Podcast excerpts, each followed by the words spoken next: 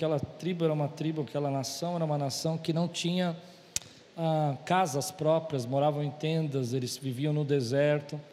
E agora chegou o tempo, Moisés está morto, onde que Josué assume a liderança e essa transição, que é a passagem do Rio Jordão, para se tornarem de coletores a conquistadores, para se tornar aqueles que viviam em tendas, para ter suas próprias tribos estabelecidas na sua própria terra, na terra prometida. Muita mudança está acontecendo na forma deles viverem, nas formas deles enxergarem a vida, inclusive economicamente, eles vão ter as divisões das terras, eles vão poder plantar, enquanto que eles viviam ali andando e peregrinando pelo deserto, eles não podiam fazer suas próprias plantações. Haviam rebanhos, mas os rebanhos tinham que ser limitados nos seus espaços, não podiam ser espalhados. Então, o livro de Josué vai mostrar essa transição para nós, onde o povo de Israel deixa né, de ser essa tribo nômade, essa tribo que caminha pelo deserto e vai se tornar estabelecida através de conquistas, através de guerras, através de lutas, de batalhas no território que Deus havia dado a eles. Então eu acredito que transição seja isso. Esse momento que a gente passa, onde que a gente sente que já não está mais legal onde a gente está, que a gente precisa de algo novo, de diferente, a gente precisa crescer, precisa evoluir, precisa mudar, precisa pensar diferente, precisa amadurecer. A gente já não gosta mais das mesmas piadas, a gente não quer viver mais as mesmas conversas, a gente não quer estar nos mesmos ambientes o tempo todo, a gente quer viver algo que Deus preparou para nós. Transição também existe interior, não só uma transição exterior, uma transição é, mudança de emprego, mudança de trabalho, como muita gente está passando por causa da pandemia, demissões, é, de, crises, problemas de saúde. Agora mesmo eu conversei com uma irmã querida que não é da nossa igreja, uma, uma bispa que estava aqui conosco, esqueci o nome, mas daqui a pouco eu lembro, irmãos, às vezes dá essas falhas. Né? E, e, e oramos muito por essa, por essa irmã, ela ficou 30 dias internada, 11 dias entubada, teve duas paradas respiratórias, ela estava aqui, é uma transição que você passa quando você vê a morte tão perto da sua vida assim. Existem vários tipos, mas existe uma transição que é essa que eu quero trabalhar um pouco hoje, que acho que todos nós estamos passando nesse tempo, que é uma transição interior. É quando você começa a se sentir insatisfeito com algumas coisas na sua vida e você começa a desejar que algumas coisas sejam diferentes dentro de você. Eu posso chamar isso de amadurecimento, eu posso chamar isso de crescimento pessoal, eu posso chamar isso de uma nova fase. Essa, essa transição interior também provoca em você uma nova vida espiritual, um novo tempo de, de, de, dedicação com Deus, uma nova revelação, uma nova intimidade com Deus. Você passa por isso nos momentos mais difíceis da sua vida, você passa por isso quando você se sente inseguro. Transição são os momentos também que a gente não sabe como vai ser, como vai ser, de que forma a gente vai fazer, de que jeito é. Ah, você pode falar, por exemplo, para um jovem que vai casar, como é o casamento, e você pode fazer aconselhamentos com ele, explicar detalhes do casamento, mas como dizia minha avó, você só vai saber quando quer ser casado quando você comer um quilo de sal. Assim que sua avó falava também. Eu nunca entendia, porque quem aqui é louco de comer um quilo de sal? E um dia eu perguntei para minha avó, minha avó me explicou. Você sabe por quê? Porque você não pode comer. Pastor Celso é, é, é um letrado, né? Velho não, é um letrado. Mas assim, você come um quilo de sal porque você põe uma pitada por dia, você não consegue comer um saco de sal de uma vez, senão você morre, né? Então, às vezes a gente não entende essas transições. Quantos aqui estão passando por transição na sua vida? Deixa eu ver aqui, levante a mão. Uau, acertei na palavra hoje então. Glória a Deus. Se você não está, eu tenho certeza que ou talvez você não saiba que está, ou talvez já passou por uma, ou vai passar por uma em breve, porque todos nós temos esses momentos da nossa vida que são os momentos de transição. Vamos ler juntos Josué capítulo. Não fiz isso, né? Levante bem alto sua Bíblia. Fiz já? Não? Levante bem alto sua Bíblia. Eu confundo os cultos. Levante bem alto sua Bíblia e diga: Essa é minha Bíblia. Eu sou o que ela diz que eu sou. Eu tenho o que ela diz que eu tenho e eu posso. O que ela diz que eu posso. Abrirei meu coração. Deixarei a palavra de Deus entrar. E nunca mais serei o mesmo. Vou começar com Josué 2 e vou terminar a noite com Josué 3. Ah, a, minha entendimento, meu entendimento é que talvez esse capítulo 2 e capítulo 3 fosse talvez um só capítulo, porque a história é a mesma, eles estão passando pelos mesmos processos, embora a primeira história vai falar de Raabe e os espias em Jericó, a segunda vai falar da transição, da, de transpor o Rio Jordão, e essas duas histórias estão ligadas. Você está pronto? Diga, estou pronto. Então Josué, filho de Num, enviou secretamente de Setim dois espiões e lhes disse: Vão examinar a terra, especialmente Jericó. Eles, eles foram, entraram na casa de uma prostituta chamada Raabe, e ali passaram a noite. Todavia o rei de Jericó foi avisado. Alguns israelitas vieram aqui esta noite para espionar a terra. Diante disso, o rei de Jericó enviou esta mensagem a Raabe: Mande embora os homens que entraram em sua casa, pois vieram espionar a terra toda. Mas a mulher que tinha escondido os dois homens respondeu: É verdade que os homens vieram a mim, mas eu não sabia de onde tinham vindo. Ao anoitecer, na hora de fechar a porta da cidade, eles partiram. Não sei por onde foram. Corram atrás deles, talvez os alcancem. Ela, porém, os tinha levado para o terraço e os tinha escondido sob os talos de linho que havia arrumado lá. Os perseguidores partiram atrás dele pelo caminho que vai para o lugar de passagem do Jordão, e logo que saíram, a porta foi trancada. Antes dos espiões se deitarem, Raabe subiu ao terraço e lhes disse: Sei que o Senhor deu a vocês essa terra. Vocês nos causaram um medo terrível e todos os habitantes desta terra estão apavorados por causa de vocês. Pois temos ouvido como o Senhor secou as águas do Mar Vermelho perante vocês quando saíram do Egito, e o que fizeram a leste do Jordão com Seom e Og, os dois reis, reis amoreus que vocês aniquilaram. Quando soubemos disso, o povo desanimou-se completamente, e por causa de vocês, todos perderam a coragem. Pois o Senhor, o seu Deus é Deus em cima nos céus e embaixo na terra.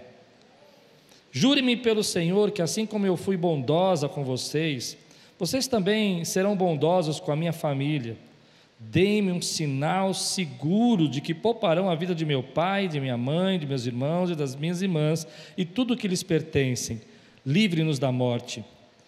A nossa vida é pela de vocês, os homens lhe garantiram. Se você não contar os que estamos fazendo, nós a trataremos com bondade e fidelidade quando o Senhor nos der a terra. Então Raabe os ajudou a descer pela janela com uma corda, pois a casa em que morava fazia parte do muro da cidade. Ele lhes disse: Vão para aquela montanha para que os perseguidores não os encontrem. Escondam-se lá por três dias até que eles voltem. Depois poderão seguir o seu caminho.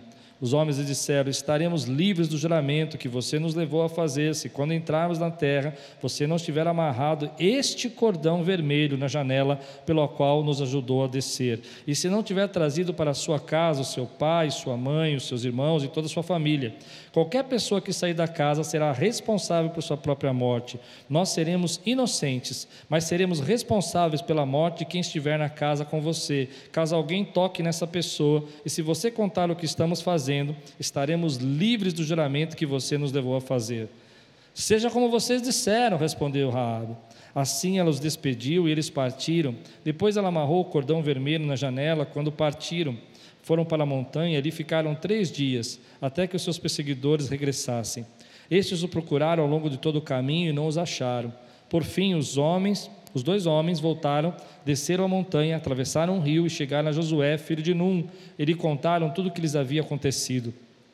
E disseram a Josué: Sem dúvida, o Senhor entregou a terra toda em nossas mãos. Todos estão apavorados por nossa causa. Vamos orar? Senhor, fala conosco, traz a tua palavra, que venha, Senhor, a tua sabedoria, que venha o ensinamento que nós precisamos para a nossa vida, em nome de Jesus. Amém. Eu gosto de olhar esses textos da Bíblia, essas histórias do Velho Testamento, procurando a sabedoria que Deus quis deixar na Sua palavra para nós. Eu creio que a Bíblia é um livro revelado por Deus, é a palavra de Deus, mas creio também que há muita sabedoria deixada por Deus para a nossa vida. E é interessante porque eu gosto dessa história porque ela conta a história de uma mulher chamada Raabe. E a Bíblia não esconde que ela é uma prostituta. E é interessante quando você começa a perceber o que está acontecendo nesse texto e o que a Bíblia quer mostrar para nós de sabedoria. É que dois espias haviam sido enviados por Josué para espiar especificamente Jericó. E eles foram guiados por Deus à casa de uma prostituta chamada Raabe. E por que, que eles foram guiados por Deus até essa casa? Porque nessa casa, nessa casa, havia a única mulher, a única pessoa que tinha fé em Deus nessa cidade. Todas as outras pessoas sabiam do que Deus tinha feito, todas as outras pessoas sabiam do poder de Deus e como Deus tinha livrado. Você vê o texto comigo, como ela diz, que todos estavam amedrontados, mas ninguém acreditava no que Deus podia fazer ou que Deus ia fazer. Eles tentavam impedir o que Deus quer fazer. Ninguém pode impedir o que Deus quer fazer. Ninguém pode parar os planos de Deus. Ninguém pode impedir o que Deus tem planejado para as nossas vidas. Você crê assim? Essa mulher entendeu isso e ela creu.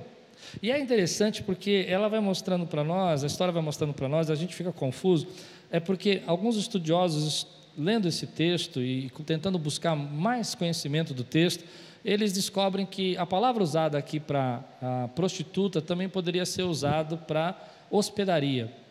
Mas, na verdade, se Hebreus e Tiago não tivesse escrito que ela era uma prostituta, talvez a gente pudesse trazer como hospedaria. Então, o que eu entendo é que aqui era um lugar de passagem, era um lugar de, de hospedagem também para forasteiros, onde se servia alguns serviços a mais especiais, serviços sexuais, né? E ela fazia parte disso. Interessante que, embora ela fizesse parte disso, havia muito mais dentro dela. E essa é a lição que eu quero tirar hoje. Eu quero falar com você que está em transição. Deus usa pessoas estranhas. Deus usa pessoas que não fazem parte do nosso conhecimento, da forma da gente entender. Deus usa mulheres como Raab. E é isso que é lindo na Bíblia, porque Deus não vai é, negar quem ela é, Deus não vai negar o que, que ela faz, Deus não vai esconder, Ele podia ter colocado lá uma hospedeira, uma hospedagem e, e negado que ela é, mas Deus vai revelar quem é essa mulher para mostrar para nós que Deus usa tipo de pessoas que são estranhas, mas que Ele é poderoso para transformar, que Ele é poderoso para mudar, que Ele é poderoso para abençoar essas pessoas. Você crê nisso? E às vezes a gente não consegue enxergar como Deus usa pessoas que são desqualificadas. Aliás, o tema de hoje é esse. Às vezes a gente se sente desqualificado, inapropriado, incapaz, temos um passado, temos uma história, falhamos, temos vergonha do que nós fomos, nós não acreditamos no que Deus pode fazer na nossa vida. Isso me incomoda. Nesse tempo eu tenho visto muita gente que tem uma pequena fé a respeito de si mesmo e do que Deus pode fazer. E geralmente essa pequena fé a respeito de si mesmo, do que Deus pode fazer, está relacionado a tradições, rótulos, a preconceitos, está relacionado a críticas, está relacionado ao que falar a seu respeito. E eu gosto de, de olhar para essas pessoas assim: olha, eh, você não está preso a isso. Você percebe que essa mulher é Raab, ela é uma prostituta, ela é alguém que vive ah, de uma forma que não agrada a Deus. Ela, ela não é uma pessoa ainda transformada, na verdade, ela tem fé em Deus. Gosto de um comentário chama, de comentarista chamado Warren Wisby, que ele fala que não espere dos novos convertidos muita coisa, porque embora ela tivesse fé em Deus, ela fosse uma nova convertida, talvez, porque o nome Raab vem de uma linhagem egípcia de Ra. Então essa é a ideia, a ideia é que ele está, ela era uma egípcia que morava na Cananéia, que todo aquele povo pagão, toda aquela cultura pagã, mesmo assim, ela crê no Deus, ela fala que não há outro Deus no céu e outro Deus na terra. Deus já começou a fazer algo grande dentro dessa mulher, embora ela estivesse ainda vivendo como prostituta. E aí, que está o segredo daquilo que eu quero ministrar na tua vida? É, dentro dela havia muito mais do que a gente imagina. Às vezes a gente não enxerga, querido, que nós estamos olhando para a nossa vida, estamos enxergando a nossa vida como pessoas que vivemos um passado, como pessoas que tivemos problema, e nós não entendemos que dentro dessas pessoas que passaram com problemas, dificuldades, medo, dentro delas tem muito mais do que a gente pode imaginar. Dentro dela tem uma mulher de fé, dentro daquela pessoa que você acha que é confusa, é, atrapalhada, aquela pessoa que você acha que não tem jeito na vida, tem, uma, tem ali dentro dela uma semente de crença, de vitória, de mudança, daquela pessoa que você sabe que ela é muito arrogante, muito nervosa, muito irritada, ela responde tudo de forma grossa, você olhando para dentro dela, você vai perceber que ela quer ser aceita, que ela quer ser cuidada. E deixa eu dizer uma coisa para os maridos aqui, maridos, deixa eu dizer isso para você, dentro da sua esposa tem muito mais do que você imagina. E às vezes a gente não percebe isso. Eu gosto de pessoas que olham para dentro da gente, enxergam que dentro daquela pessoa, às vezes carrancuda, fechada, cara bravo, você percebe que tem um menino, tem uma criança. Eu vou falar de algumas profissões, mas eu não estou desprezando profissão nenhuma. Dentro de um médico tem um pastor, dentro de um motoboy tem um profeta, dentro de uma faxineira tem uma profetisa, dentro de um, de um, de um entregador de pizza tem um, um professor, espiritual, um professor do ensino. Deus tem muito mais dentro de nós e Deus consegue enxergar aquilo que tem dentro de nós.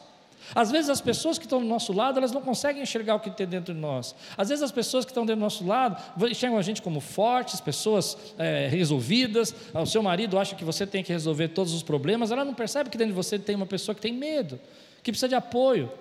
Às vezes, dentro do nosso, do nosso redor, tem pessoas que não conseguem enxergar aquilo que nós temos dentro de nós, porque as pessoas conseguem ver na gente é simplesmente aquilo que elas conseguem enxergar. Então, você, elas não conseguem perceber que você também precisa de cuidado, que você também precisa de ser apoiado, que você precisa, também precisa ser agradecido ou reconhecido naquilo que você faz. E às vezes as pessoas não enxergam, só enxergam você como forte, só enxergam você como boi de carga, só enxergam você como carregador do peso, que pagador das contas, ou alguém que resolve os seus problemas. E Deus fala comigo, querido, olha, eu sou o Deus que enxergo que dentro de uma prostituta tem uma fé. Eu sou o Deus que enxergo que dentro de alguém que vive no paganismo, que não me conhece, pode receber uma revelação poderosa e saber que eu sou o Deus do céu e da terra. Porque dentro de você eu plantei já uma semente que é muito maior do que você imagina, é muito mais poderoso. Nós vivemos no mundo, e eu queria criar esse ambiente aqui para quebrar essa estrutura do mundo, onde o mundo não consegue reconhecer o que tem dentro de nós. Ele olha para nós e diz assim: ah, você é um fraco, você é um desorganizado, você não consegue fazer as coisas, você é bagunçado, você está cheio de problema, você é uma pessoa é, confusa, você, você ah, eu estou vendo aí pela tua cor de pele, eu estou vendo sua seu estudo, eu estou vendo pela sua escolaridade que você não tem sucesso, mas Deus está vendo dentro de nós que algo foi plantado por Ele, que vai gerar vai gerar vida. Você precisa entender, querido, que Deus pegou essa mulher, essa mulher que era uma prostituta, e a Bíblia não. Interessante que quando a gente vai no Novo Testamento, a Bíblia podia dizer Raabe, a gente saberia quem era Raabe, mas ela continua em Hebreus, lá nos Heróis da Fé, no capítulo 11, versículo 32, lá está escrito a prostituta Raabe. Em Tiago, capítulo 2, quando Tiago vai falar sobre a fé sem obras é morta, ele podia ter eh, citado tantos homens de Deus, mas ele vai citar a prostituta Raabe, porque ela faz parte dos heróis da fé, ela faz parte daqueles que precisam entender que fé tem que ter movimento, tem que ter ação, mas ela também faz parte da geração, da gestação de reis, da gestação do Messias. Porque dentro de você tem algo muito maior do que você imagina. Você está gerando isso. As pessoas não conseguem perceber. Dentro de você tem uma sonhadora, e seu marido não enxerga. Dentro de você tem uma criança.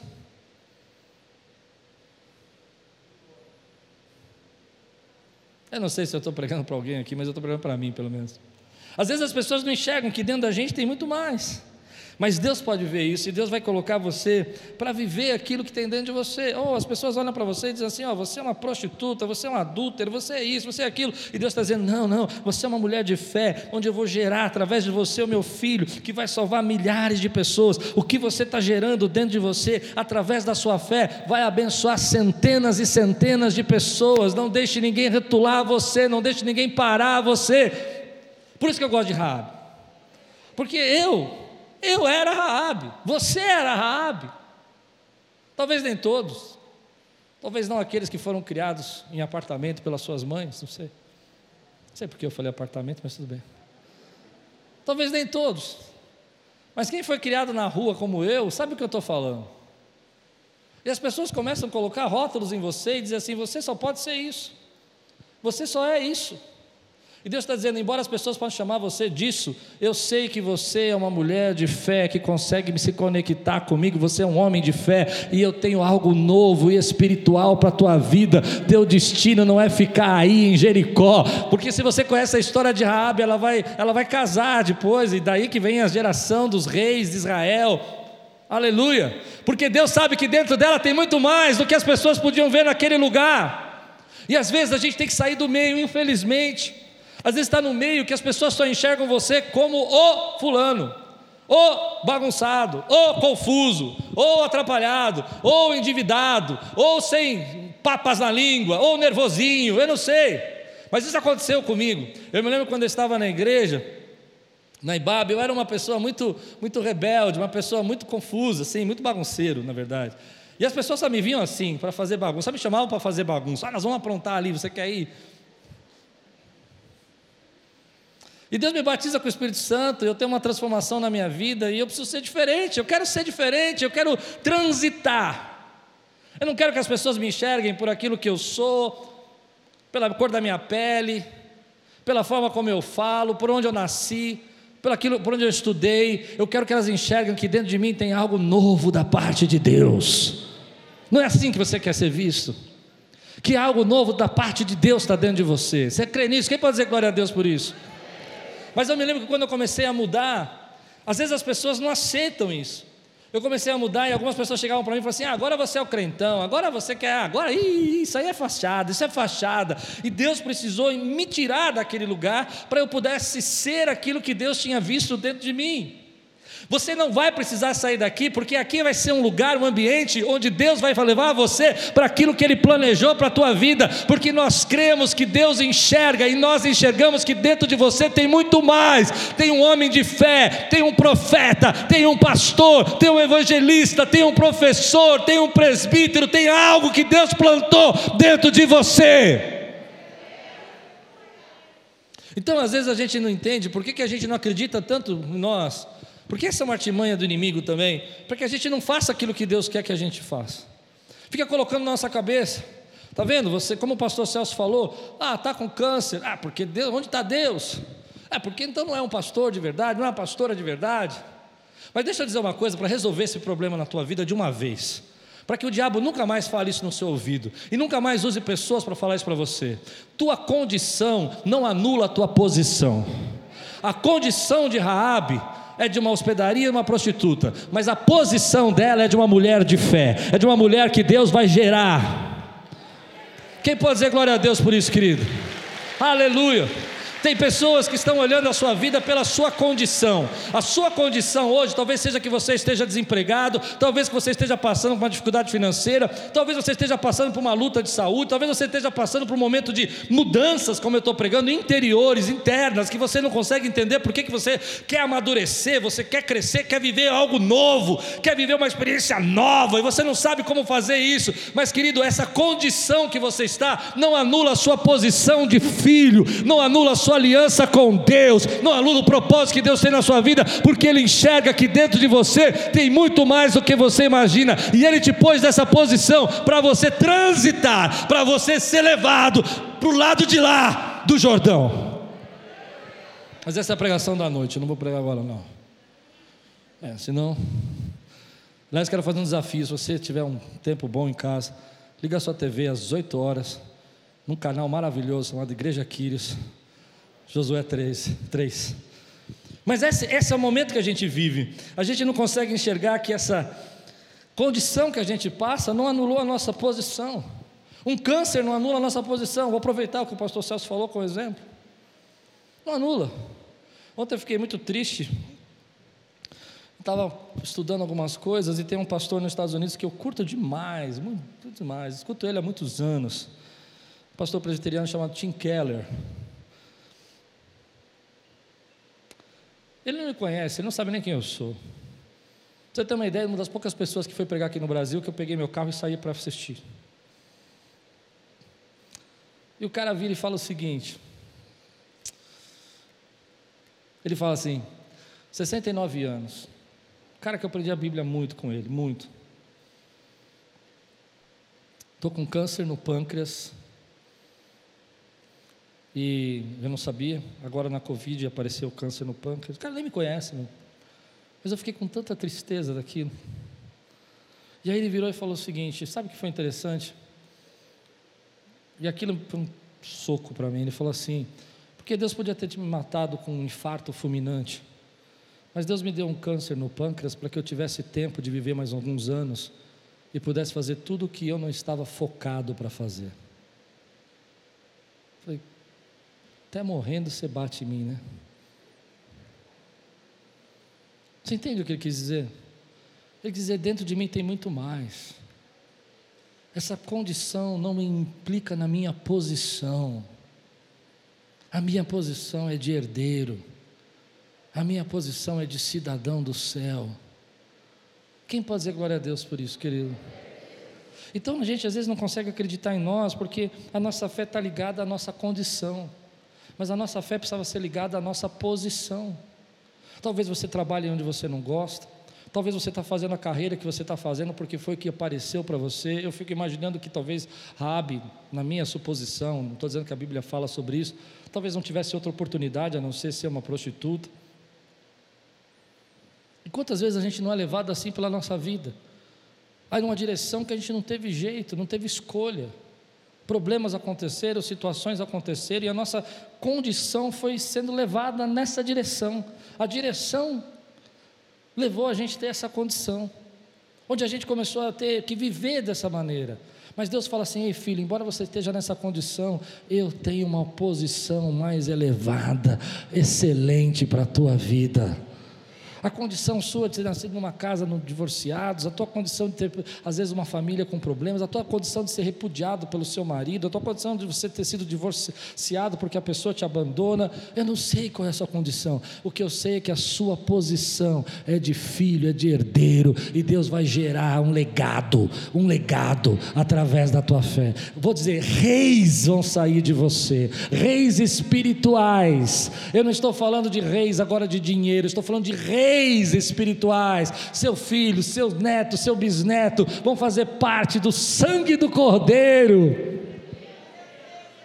Eu quero ouvir você dar um brado aqui, querido. Sabe por quê? Nós vivemos um tempo onde as pessoas querem direcionar a nossa fé para a nossa condição. Mas nós estamos nesse barco chamado mundo que está se destruindo aos poucos. E a condição dele não é muito boa, deixa eu dizer para você. A condição dele é perigosa. Mas mesmo que a gente esteja nesse barco chamado mundo, a nossa posição é que nós não somos mais desse mundo, nós somos cidadãos dos céus. Então, deixa eu ensinar uma coisa para você. Deus não ama você porque você mudou. Não, peraí, pastor. O senhor está dizendo que eu não preciso mudar? Não, você precisa. Mas você precisa entender que Deus te ama para você mudar. Existe uma diferença de você achar que você vai mudar para encontrar o amor de Deus mas Ele te amou primeiro, diz a Bíblia, e o amor dele te constrange a ser diferente. Quando você entende que Ele te amou, te salvou, eu vou adiantar um pouco a minha pregação porque eu estou acelerado. É, é, ele colocou um cordão vermelho no teu coração. Quando você entende que Ele colocou um cordão vermelho no seu coração, você entende que Ele te amou primeiro e te levou, e te separou. Então, querido, quando você percebe que é o amor dele que te transforma, você começa a dizer: não, é o amor de Cristo que me constrange, a me, abandonar, a abandonar o pecado, a mudar essa condição de vida, a tirar esse problema da minha família. A minha condição da minha casa era uma condição de briga, mas o amor de Cristo me constrange a criar um lugar de paz, e a minha casa vai ser um lugar de paz. A minha condição, querido, era uma condição de, de, de prostituto mas a minha, a minha salvação, o amor dele por mim vai gerar em mim uma transformação, e eu vou gerar uma família bendita, onde reis e sacerdotes vão surgir dessa família. Você pode dizer amém por isso, meu irmão? Então Raabe mexe comigo, porque Raabe é o exemplo de Deus que Deus escolhe pessoas desqualificadas para fazer aquilo que ele planejou fazer. E que talvez as pessoas que a gente julga, Talvez as pessoas que a gente olha do nosso lado e fala assim: esse não, esse camarada não é. Como falavam para mim quando eu disse que eu queria ser pastor, eu me lembro de pessoas que olhavam para mim: você não, você não. Deus pode chamar qualquer um, mas você não dá para isso. Eu falo glória a Deus por essas palavras, porque quando mais desqualificado, mais a graça de Deus derrama sobre as nossas vidas. Tem Raabes aqui hoje, Tem gente que se sente assim desqualificado, sente que é inapropriado, sente que não consegue mudar, mas Deus fala assim: ei, chegou o tempo da tua mudança. Muralhas vão cair, você vai mudar em nome de Jesus. Aleluia. Meu tempo acabou. E eu estou na primeira parte ainda. Você crê nisso? A segunda lição que esse texto traz para nós é que ele fala sobre não cometer os erros que nós cometemos no passado. Se você está em transição, muitas vezes você não sabe o que fazer, mas você pode fazer pelo menos uma coisa: evitar os erros que você cometeu no passado. Mas aonde está isso no texto? Você lembra que quando Josué foi um dos espias, eles foram em doze. Mas agora Josué, com sabedoria, escolhe só dois. Porque foram dois que voltaram acreditando. Foram dois que voltaram, Josué e Caleb, dizendo assim: vamos invadir, vamos, vamos ganhar essa terra. Os outros dez voltaram com medo, com dúvida. José não comete o mesmo erro, ele não manda doze, ele manda só dois, porque dois era o bastante. Você precisa entender que quando você está em transição, nem todo mundo vai entender o que Deus quer fazer na tua vida e você precisa seguir os seus instintos. Você não vai poder esperar aprovação de todo mundo, aprovação dos seus parentes. Se Deus está fazendo uma transição na tua vida espiritual, não pare a transição que Ele está fazendo por causa do que as pessoas pensam. Lembre que dois, dois já é o bastante, e você já tem os dois. Você tem a palavra e o Espírito para testificar no teu coração. Tem gente que não vai entender a revelação de Deus, a mudança de Deus na tua vida, o jeito que você faz, as coisas que você está abandonando hoje. Deus vai falar comigo assim: olha, eu tenho dois, já que mandei a espiar a terra para você. A minha palavra é o Espírito, a palavra testifica o que o Espírito fala ao teu coração. Que agora eu estou chamando para aqueles que são novos convertidos distinto, porque eu gosto muito da expressão: siga a impressão do seu coração. E siga a impressão do seu coração é entender que o Espírito Santo vai falar com você por meio das suas impressões, dos seus instintos, e vai dizer: ei, agora é a hora de você buscar. E eu vou dizer para você o que você veio ouvir aqui. Eu vou dizer para você que você saiu da sua casa porque você queria ouvir uma palavra de Deus. Deus. Você saiu dessa casa porque você queria receber uma revelação. É por isso que você veio. Você não veio para cá porque você não pagou a Netflix, você não veio para cá porque você não tem internet em casa. Você veio para cá porque você quer ver Deus falar com você. E eu vou falar para você o que Deus quer falar para você, o que eu creio que Deus quer falar para você. Chegou o tempo de você viver algo novo no seu espírito da parte de Deus. Chegou o tempo de você receber batismo, ser renovado pela presença dEle, ter experiências novas, você passou pela vale da sombra da morte, mas chegou ao tempo de você sentar na mesa. Prepara uma mesa, e Ele preparou essa mesa para você hoje, para que você possa ser revisitado pelo poder dele na sua vida. Você não precisa que toda a tua família entenda, você não precisa que todos os seus amigos entendam, você precisa realmente seguir o que o Espírito está falando para você. Se derrame na presença dele, se entregue na presença dele. Aleluia! É isso que o Espírito fala no meu coração nesse tempo. Ele fala: olha, é tempo de você viver o sobrenatural. E quando eu falo isso, eu não estou falando só de milagres, estou falando de intimidade, estou falando de revelação nova, experiência nova, batismos novos. Talvez você viesse à igreja antigamente e você gostasse, mas agora você vai amar o que Deus vai fazer na sua vida. Talvez você estivesse aqui antigamente e adorasse a Deus e sentisse aí um calor, uma experiência, mas agora Deus vai te dar novas línguas, nova visão, novos sonhos, nova revelação de Deus. E aí as pessoas não vão entender isso na tua vida. O quê? Você vai para a igreja agora todo domingo? Cuidado, hein? Estão fazendo na sua cabeça. Meu Deus, você não pode vir almoçar em casa hoje, filha, porque você vai de novo ouvir aquele pastor. Cuidado! Não é verdade? Mas aí vem o Espírito Santo falando para você: ei, ei, ei. Se prepare. Pregação de hoje à noite, não tem jeito, né? Se prepare, porque amanhã Deus fará obra extraordinária. E às vezes você só tem a voz do anjo falando. À noite nós vamos falar sobre isso. Você tem um rio transbordando você tem um povo para atravessar, você não tem um caminho para fazer, mas se prepare. Porque dentro de você você sente que Deus está falando: se prepare, que eu vou renovar. Se prepare, que eu vou trazer algo novo da minha parte. Se prepare, que eu vou te usar de novo, como você nunca imaginou. Aliás, nem vai ser de novo, vai ser mais. Então não pode ser de novo, vai ser diferente, vai ser mais profundo, vai ser mais abençoado. Quantos podem dizer glória a Deus por isso, querido? Então, dois é o bastante, querido. Você está querendo que todo mundo concorde com aquilo que você vê. Você está querendo que todo mundo entenda para onde você está indo, eles não entendem.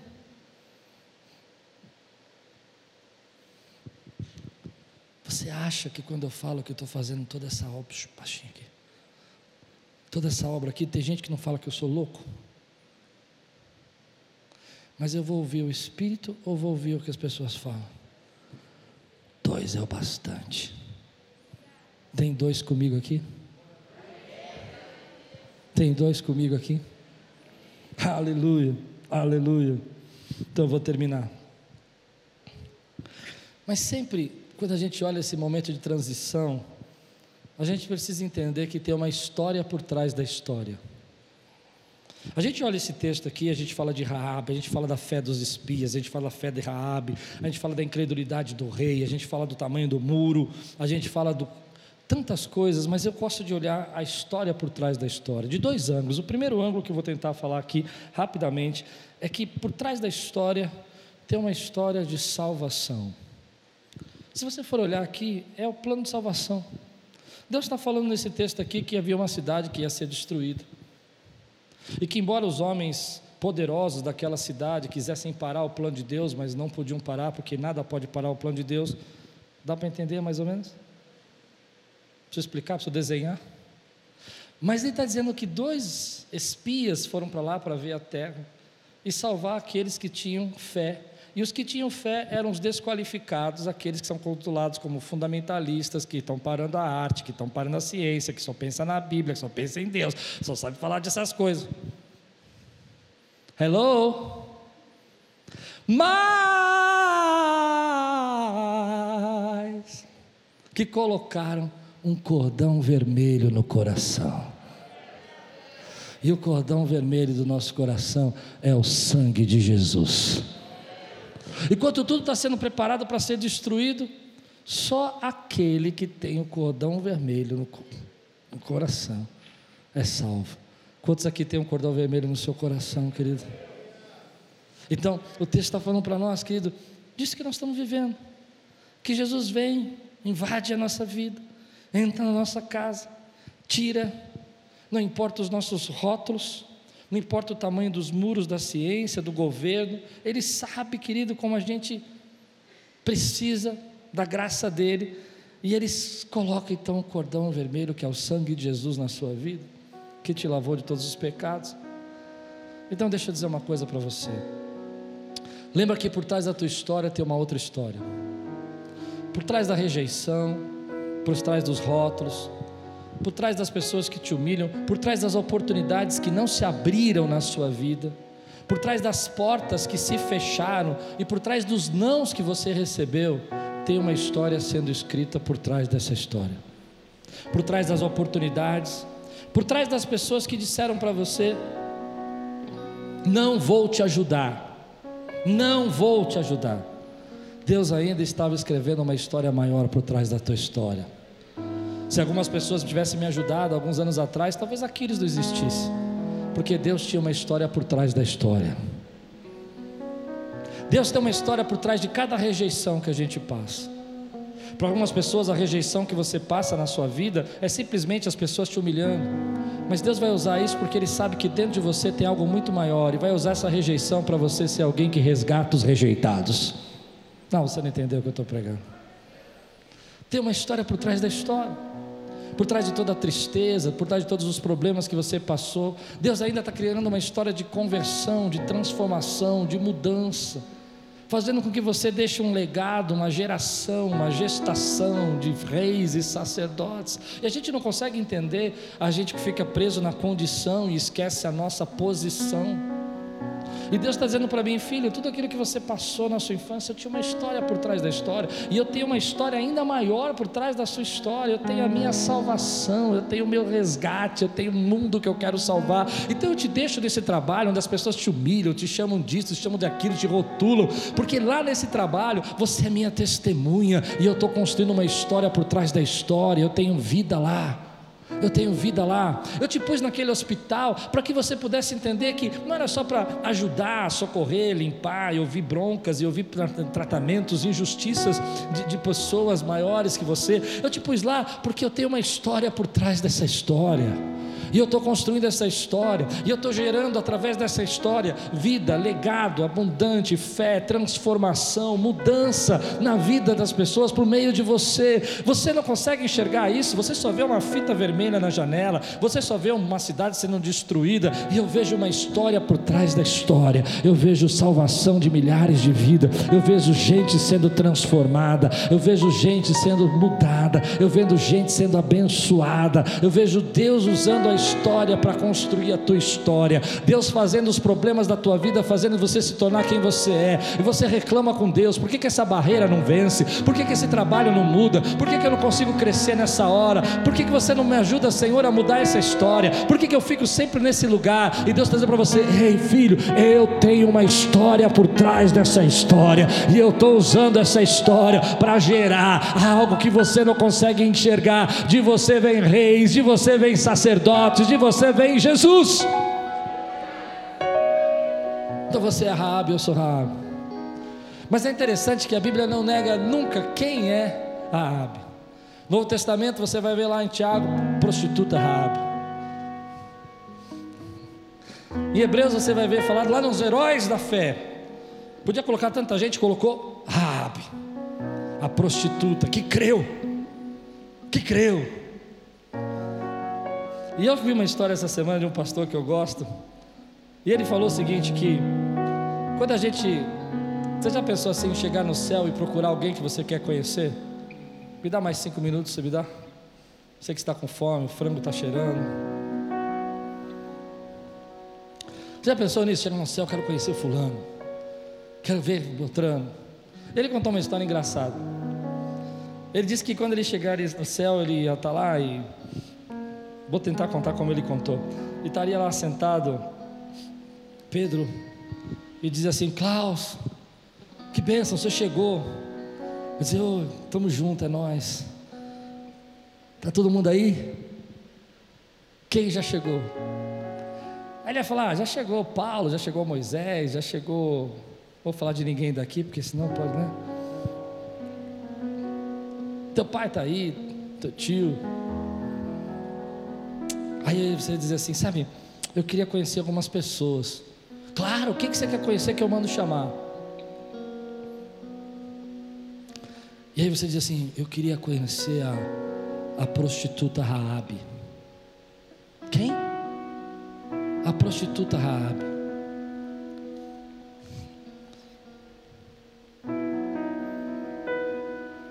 Tem ninguém com esse nome aqui.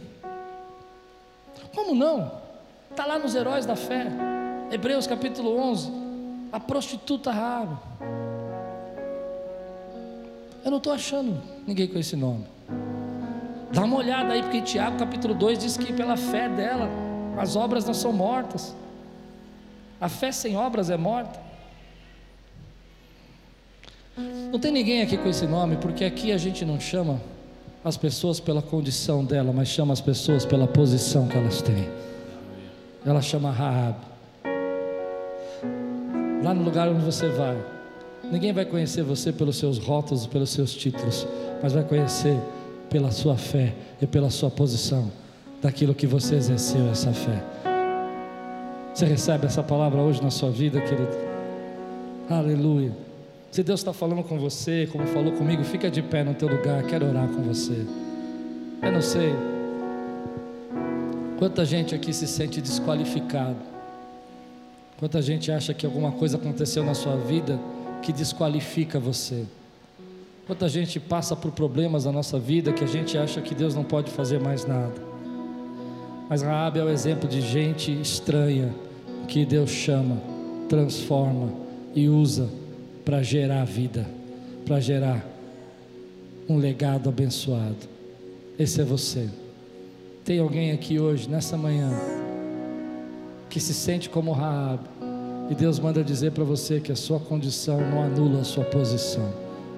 Se Deus está falando com você hoje, Levanta a tua mão, eu quero conhecer aqui as Raabes, os Raabes que Deus está transformando nessa manhã. Ponha bem alto sua mão, que eu quero ver aqueles que Deus está falando nessa manhã. Eu quero selar essa palavra na tua vida. Eu quero que nunca mais, nunca mais, você escute os rótulos que as pessoas falam a seu respeito. Mas que a partir de hoje você entenda que Deus te chama de filho, porque Ele enxerga que dentro de você tem muito mais do que você imagina. Talvez você esteja no lugar, na posição que você não gostaria de estar. Talvez você esteja fazendo o trabalho, a situação que você não queria fazer. Mas Deus fala para mim e para você: esse não é o teu destino. Eu sei o que você tem dentro de você. Eu sei que dentro de você tem uma mulher de fé, tem um homem de autoridade, tem uma mulher abençoada, tem uma família bendita, tem uma casa. Seus filhos serão flechas da sua aljava. Você crê nisso, querido? Levante sua mão e diga assim: Eu sei que Deus enxerga que dentro de mim tem muito mais e que eu posso viver tudo que Deus planejou na minha vida, meu lugar, meu trabalho, minha condição, minha educação, minha infância, as pessoas que me traíram, não me definem. O que me define é a minha posição. Eu sou filho.